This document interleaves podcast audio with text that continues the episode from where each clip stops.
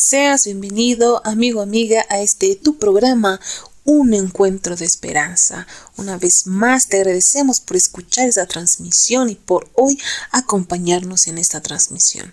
Una vez más, pues seas bienvenido y para iniciar tendremos hoy una ofrenda musical de parte de nuestra hermanita Guaralucana. Es por ello que vamos a darle esa gran bienvenida y hoy nos va a estar regalando esta canción que dice Tengo que orar.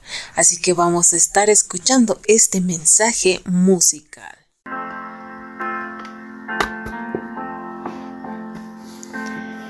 Cuando la fe parece que va a acabar y no encuentras coraje para continuar. Cuando otra vez perdí la dirección, Dios envía ángeles para ayudar. Él bien sabe y conoce el corazón, sabe de las luchas que enfrentas hoy y sin fe no puedes agradar a Dios. Por eso ábrele hoy tu corazón. Tienes que orar y confiar. El nombre de Jesús te liberará. Solo confía en la cruz del Calvario verás tu nombre allí salvado por gracia. Tienes que orar.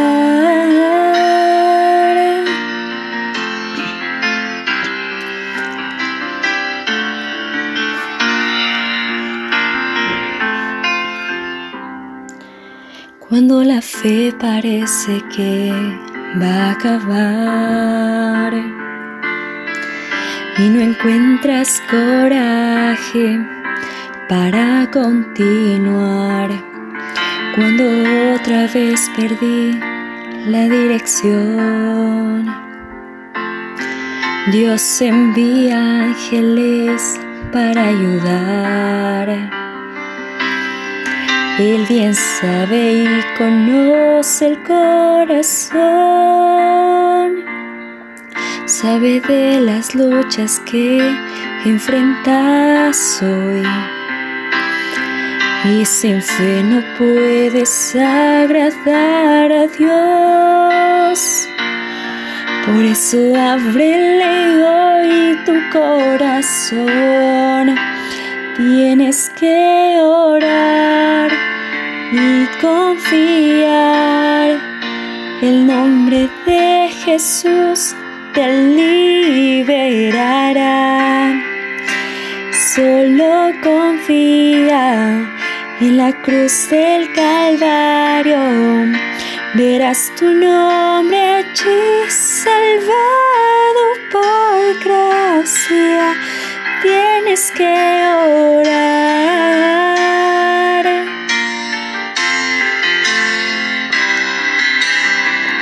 Conoce que el que dio la vida es Jesús,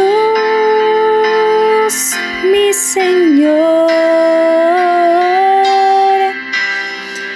Él te sostiene con su mano por amor, nos salvó.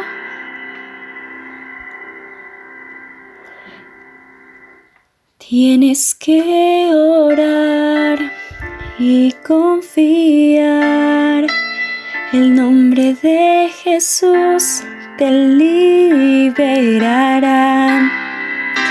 Solo confía en la cruz del Calvario. Verás tu nombre allí salvado por gracia. Tienes que orar.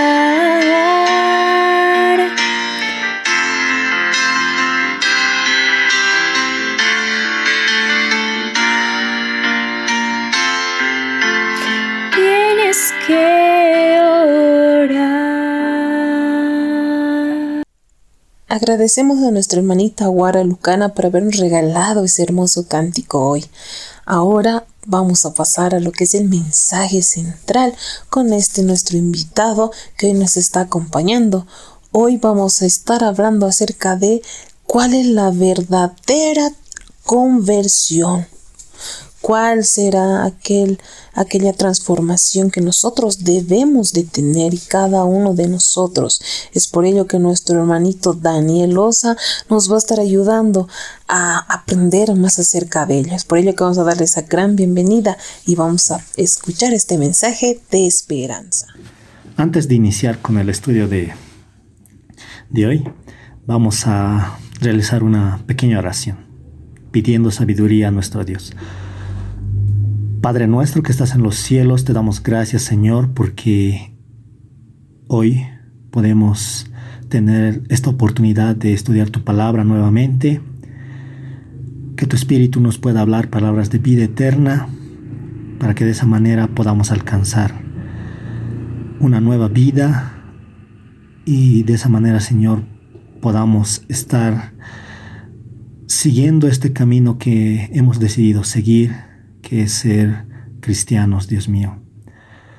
Ayúdanos a entender tu palabra, danos sabiduría, danos entendimiento. Oramos en el nombre de Jesús. Amén. Para el estudio de hoy vamos a hablar acerca de un tema fundamental para todos los cristianos. Que es acerca de la verdadera conversión. Muchas preguntas surgen acerca de este estudio. No solamente es un estudio, sino es una necesidad que todo cristiano tiene. ¿Por qué? Uno se preguntará, ¿es necesario tener un nuevo corazón o una conversión? Porque tiene que ver con un cambio de corazón. Y vamos a, mm, abramos nuestras Biblias en el libro de Ezequiel 36. Capítulo 36, mm, verso 16. ¿Sí? Ezequiel 36, 16. Dice así la palabra de Dios. Vino a mí palabra de Jehová diciendo, Hijo de hombre, mientras la casa de Israel habitaba en su tierra, la contaminó con su mala conducta y con sus obras. Como inmundicia de monstruosa fue su conducta delante de mí. Miren, el pueblo de Israel era el pueblo elegido de Dios en realidad era el representante de Dios aquí en la tierra. Pero tristemente fueron malos representantes, ya que tenían una mala conducta y, tristemente vivían una vida de errores, llena de pecado. Hoy también podemos decir lo mismo como cristianos nosotros somos representantes de Dios, pero también somos tristemente malos representantes de Dios. Tenemos una mala conducta, como dice la palabra de Dios. Entonces, ¿es necesario una conversión? Sí, es necesario una conversión. ¿Por qué? Porque en el mismo capítulo, ahora podamos leer en el verso 19, Dice, los esparcí por las naciones y fueron dispersados por los países. Conforme a su conducta y conforme a sus obras los juzgué. Ahora miren esto, es algo increíble. Y cuando llegaron a las naciones a donde fueron, profanaron mi santo nombre, diciendo de ellos, estos son pueblo de Jehová y de la tierra de él han salido. Miren, algo bien increíble. No solamente tenían una mala conducta, sino en los lugares que habitaban el pueblo de Israel, era fácil identificarlos como pueblo de Jehová. Las personas los identificaban, pero ellos son el pueblo de Jehová y mira, y tienen una mala conducta. si Jehová los ha libertado. ¿Acaso su Dios es así? Uy, entonces aquí tenemos un grave, un grave problema. Ser cristiano es ser un representante de Dios. Y como representante de Dios tenemos una norma alta. Y eso es lo que como cristianos a veces olvidamos. Como cristianos nosotros no tenemos que tener malas conductas. Tenemos una alta norma a la cual nosotros tenemos que seguir. Porque si no, vamos a ser malos representantes de Dios.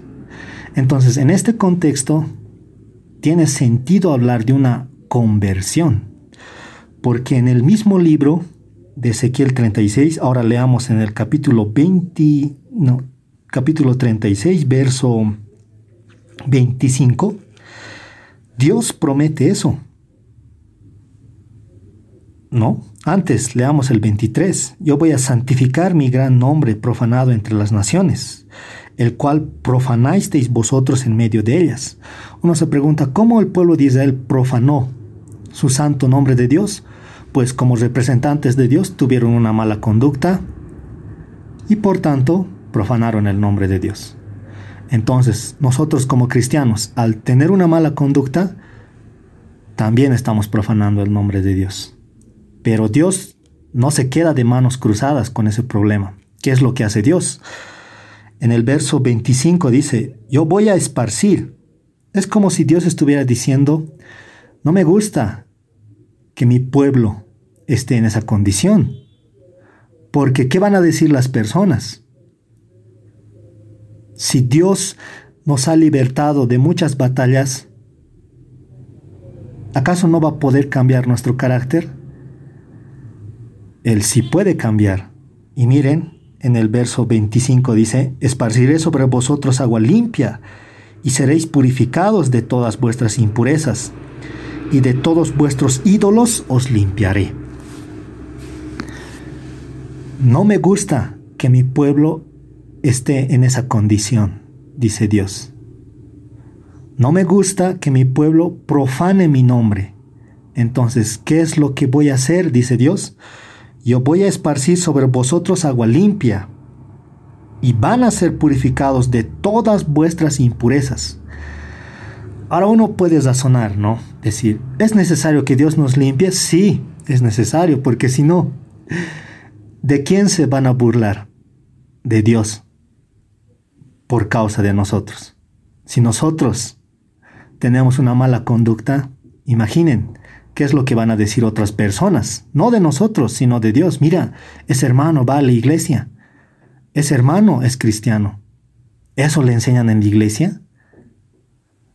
Y Dios es celoso en esos aspectos. Por eso dice la palabra de Dios, yo voy a esparcir sobre vosotros agua limpia y van a ser purificados de vuestras impurezas. Y no solamente de las impurezas, dice la palabra de Dios, sino de todos vuestros ídolos os limpiaré. Y en el 26 dice, y no solamente voy a hacer eso, no solamente les voy a limpiar, voy a cambiar un corazón. Dice, os daré un corazón nuevo y pondré un espíritu nuevo dentro de vosotros. No me gusta que mi pueblo esté en esta situación. Voy a hacer que tenga un nuevo corazón, un nuevo un nuevo espíritu dentro de vosotros, dice la palabra de Dios. Y dice, miren, aquí es bien bonito lo que dice, quitaré de vosotros el corazón de piedra y os daré un corazón de carne. Ahora, Dios ha prometido esto para su pueblo, cambiar un corazón. Uno se preguntará, ¿qué significa tener un nuevo corazón?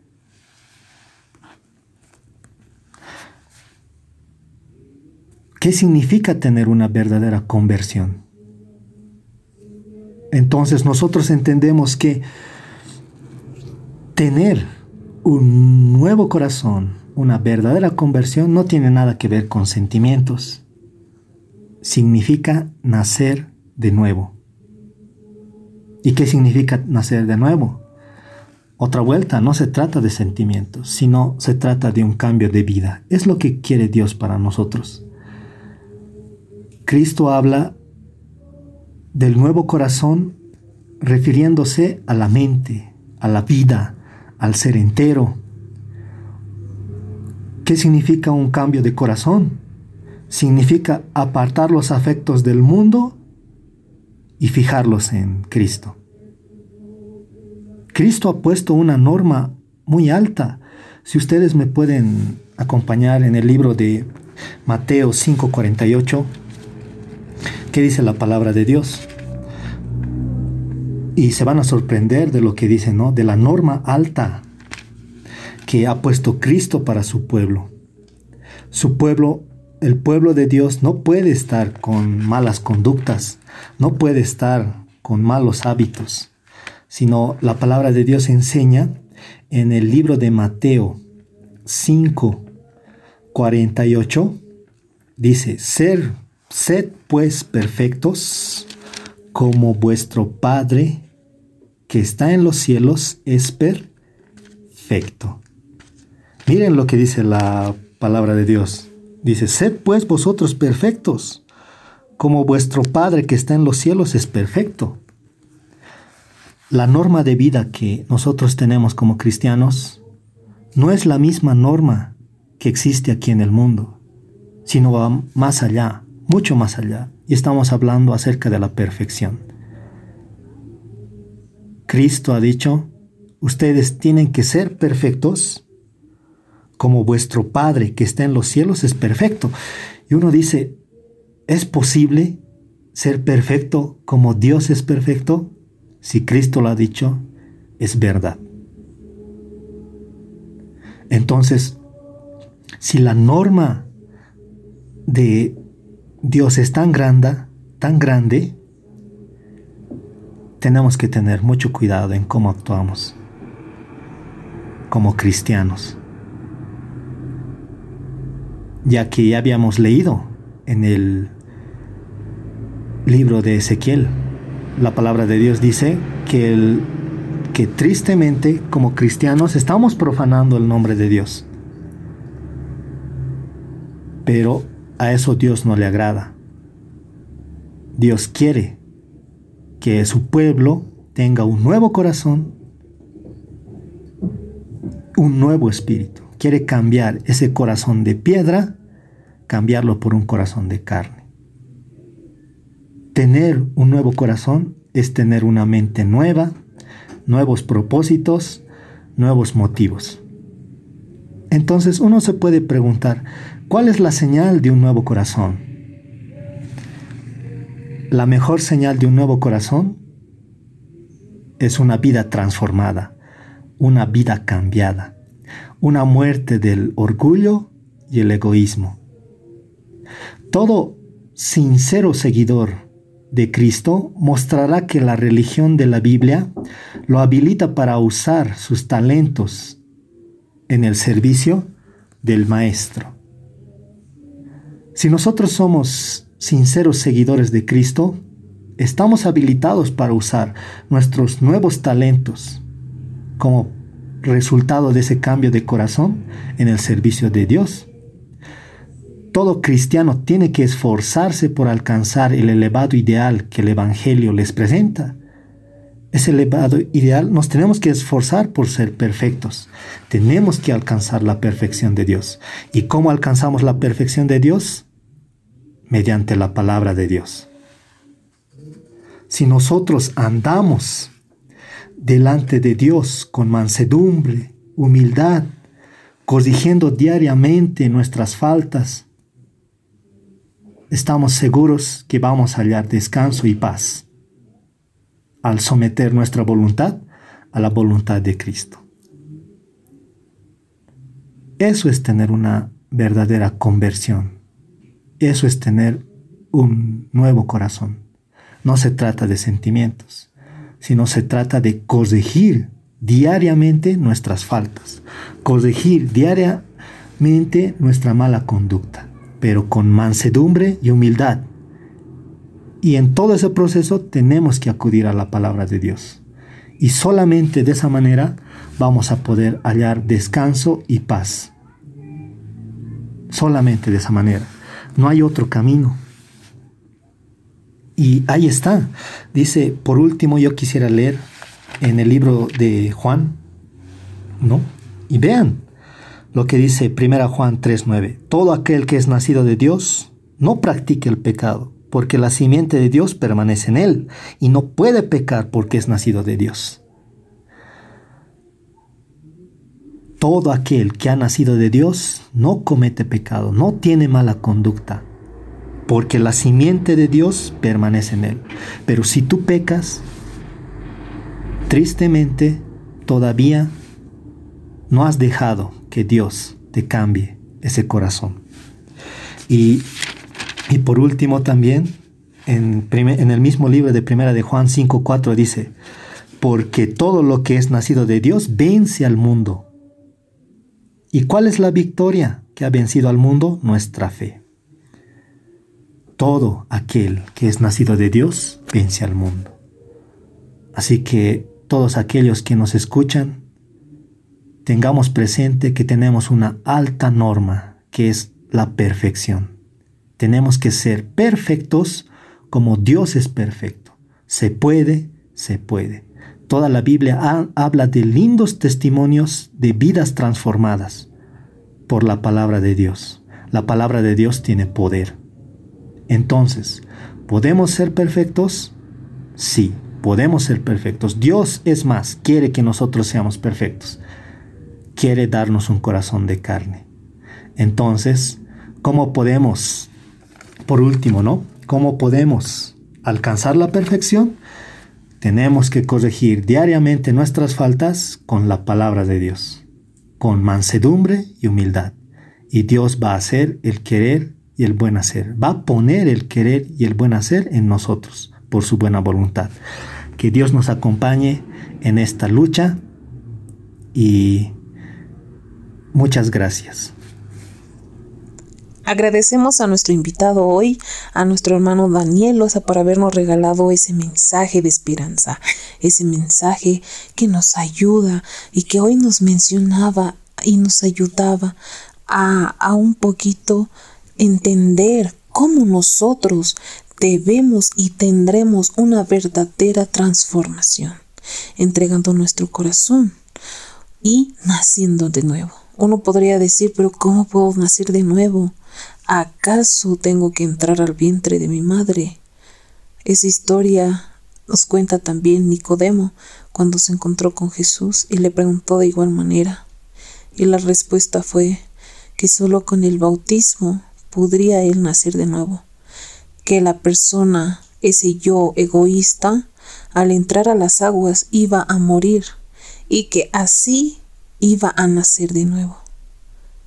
Nuevamente, mi amigo, ese cambio transformador que solo en Dios podemos encontrar es cuando volvamos y cuando volvamos al camino y empecemos a amar a nuestro Señor, vamos a empezar a evitar toda situación que es mala para nosotros, todo lo que consideramos que es pecado, pues nosotros vamos a evitar y aún así a medida vayamos evitando todo ello vamos a ir creciendo en amor, en paciencia, en mansedumbre y en muchas otras cosas más. Mi amigo, una vez más te agradezco por escuchar este mensaje. Una vez más puedas dejar tus pedidos de oración ahí en los comentarios para que podamos orar por cada una de ellas. Así también puedes seguirnos en las diferentes redes sociales y plataformas. Estamos en YouTube, en Anchor, en eBooks, en Spotify, en Facebook. Así también puedes comentar allí y puedes seguirnos en las diferentes redes sociales. Una vez más llegamos al final de este capítulo. Te esperamos en el siguiente porque este ha sido tu programa, un encuentro de esperanza. Nos vemos a la siguiente.